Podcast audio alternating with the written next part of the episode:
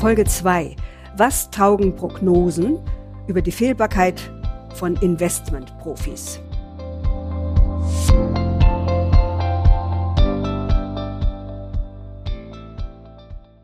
Herzlich willkommen zu einer neuen Podcast-Folge der St. Galler Kantonalbank Deutschland AG.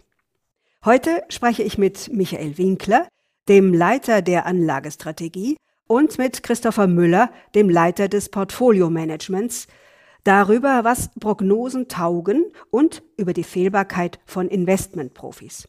Aber dürfte ich euch bitten, euch den Zuhörern kurz vorzustellen. Ja, sehr gerne, liebe Karin.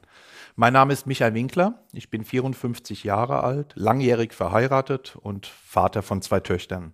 Seit fast zehn Jahren leite ich jetzt die Anlagestrategie der St. Galler Kantonalbank hier in Deutschland. Und ich muss sagen, ich habe das Glück, mein Hobby zu meinem Beruf machen zu dürfen und das seit mittlerweile mehr als 30 Jahren. Christopher. Ja, vielen Dank, Karin. Mein Name ist Christopher Müller. Ich bin 35 Jahre alt, seit mittlerweile fast einem Jahr verheiratet und erwarte im Juli mein erstes Kind. Ich bin jetzt mittlerweile seit über sieben Jahren bei der St. Galler Kantonalbank Deutschland AG und leite das Portfolio-Management.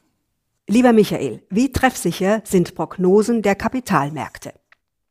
Das Thema Prognose, das ist so alt wie die Menschheit und ähm, kann letztendlich für alle Bereiche des Lebens angewendet werden. Also die Wettervorhersage zum Beispiel wäre ein gutes Beispiel aus dem alltäglichen Leben. Prognosen bieten dem Menschen eine gefühlte Art von Sicherheit, um sich auf die ungewisse Zukunft vorbereiten zu können. Man muss aber leider sagen, die große Mehrzahl der sogenannten Profis liegt mit ihren Prognosen regelmäßig weit daneben. Und zwar fast überall. Das gilt jetzt für die Kapitalmärkte, für alle Anlageklassen.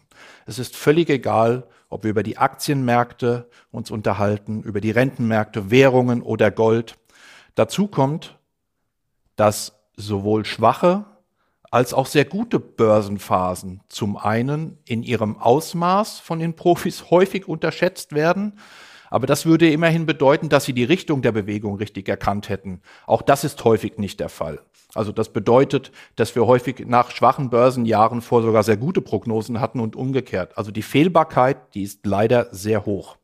Und der Mensch vergisst in der Regel leider sehr schnell und erinnert sich nicht mehr an die Prognosen von vor zwölf Monaten.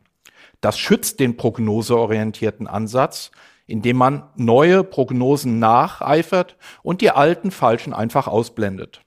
Um sich von Meinungen und Erwartungen freimachen zu können, können Menschen interessiert sein, einen alternativen Ansatz kennenzulernen. Und was unterscheidet einen prognosebasierten von einem prognosefreien Ansatz? Der prognosebasierte Ansatz nutzt fundamentale Daten, also Daten über die Konjunktur, die Notenbankpolitik, Unternehmensergebnisse, die Inflationsentwicklung, die Bewertung von Anlageklassen, zum Beispiel am Aktienmarkt, ein Kurs-Gewinn-Verhältnis, um mit diesen fundamentalen Daten sich eine Meinung zu bilden, einen Ausblick zu warten, wagen und daraufhin eine Strategie oder eine Positionierung festzulegen. Der prognosefreie Ansatz ist regelbasiert, quantitativ, also zahlenbasiert, ohne Emotionen, ohne vorherige Meinung. Er glänzt damit, dass man nicht Hoffnungen folgt und sich damit von Emotionen fehlleiten lässt. Lieber Christopher, äh, prognosefreie Anlagemodelle, ist das ein Trend mit Zukunft? Ganz sicher, Karin. Prognosefreie oder man könnte auch sagen quantitative äh, Ansätze äh, in der Kapitalanlage gibt es eigentlich schon länger, also zumindest mal so lange, wie es eben auch die Rechner- oder computergestützte Bearbeitung oder massenhafte Bearbeitung von Daten gibt. Äh, in der Bankenlandschaft oder speziell auch in der Kapitalanlage waren das in der Vergangenheit allerdings eher Themen für institutionelle, größere Investoren. Ähm, mittlerweile ergänzen sie aber auch eben in unserem Segment ähm, die prognosebasierten Strategien.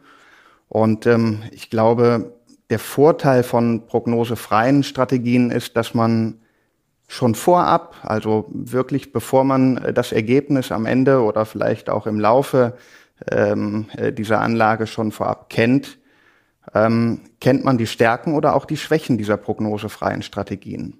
Im Gegensatz ähm, zu den prognosebasierten Strategien, hier ist es in der Regel so, und das könnte man jetzt etwas ähm, ja, überspitzt ausdrücken, kommt es äh, auf die Tagesform der Manager an, wie das Ergebnis dann am Ende des Tages auch ausfällt.